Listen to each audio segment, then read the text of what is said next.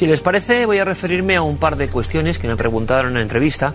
Un buen periodista, Álvaro Palazón, me, me lanzaba una serie de preguntas interesantes, no muy habituales, y me he quedado ¿no? con, con algún significado para trasladárselo a ustedes. Me preguntaba, por ejemplo, si me seguía sorprendiendo em, la reacción del público milenario. Y yo recordé muchas cosas. Claro que me sigue sorprendiendo. Después de 15 años y aglomeraciones, entre comillas, de miles de personas, el resumen es ni un solo problema, ¿no? Eso no, se, no es tan fácil de decir.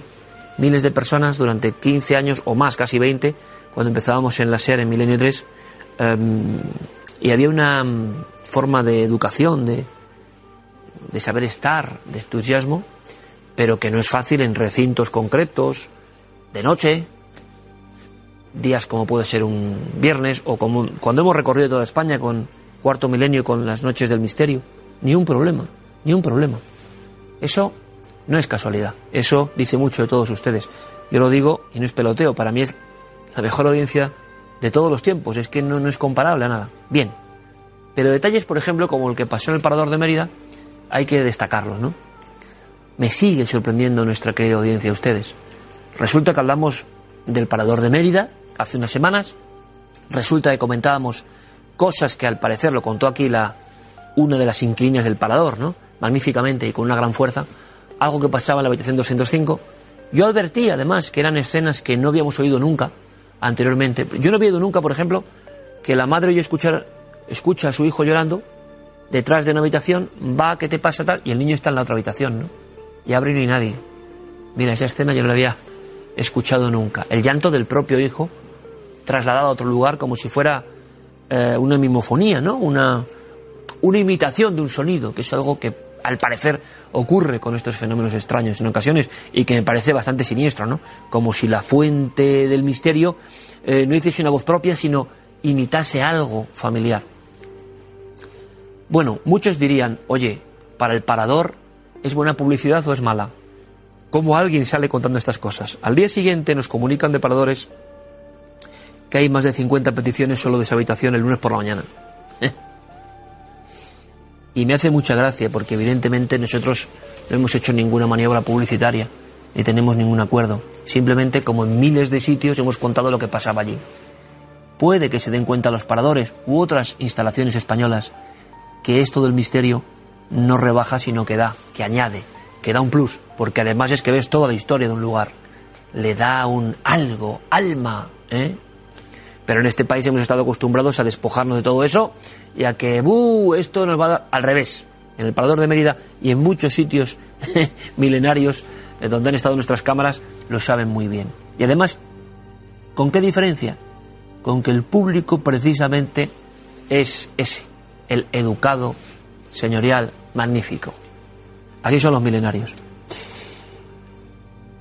Me decía este periodista Palazón, me decía, eh, ¿y cuál es el gran mal que tú ves ¿no? en la sociedad cuando vemos tantas cosas?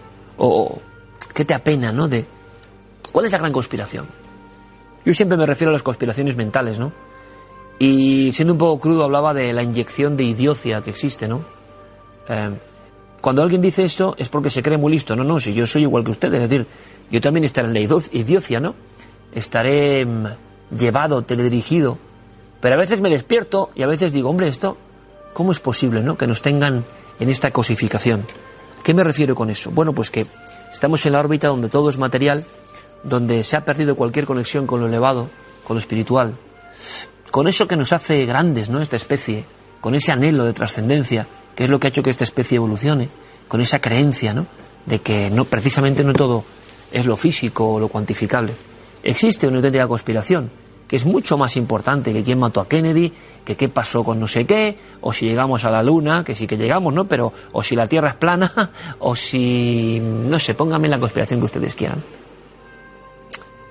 Eh, las familias que dominan el mundo, todas, todas estas zarandajas, todas estas cosas, que pueden tener algo de verdad, ¿no? Pero esto no es nada comparado con la programación mental global.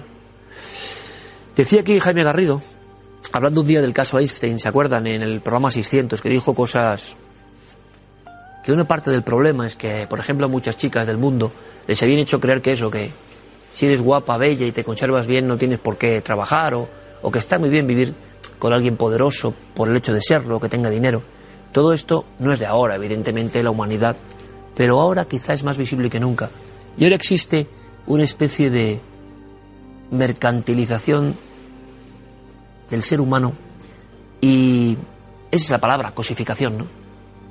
A esto ayudan a veces algunos científicos poco científicos que en vez de enamorarse de lo que sabemos y lo que queda por saber, nos dicen pues que cualquier cosa que tenga que ver, no ya con la espiritualidad, sino casi con la filosofía o la psicología, como que no es ciencia y no, no vale nada, ¿no?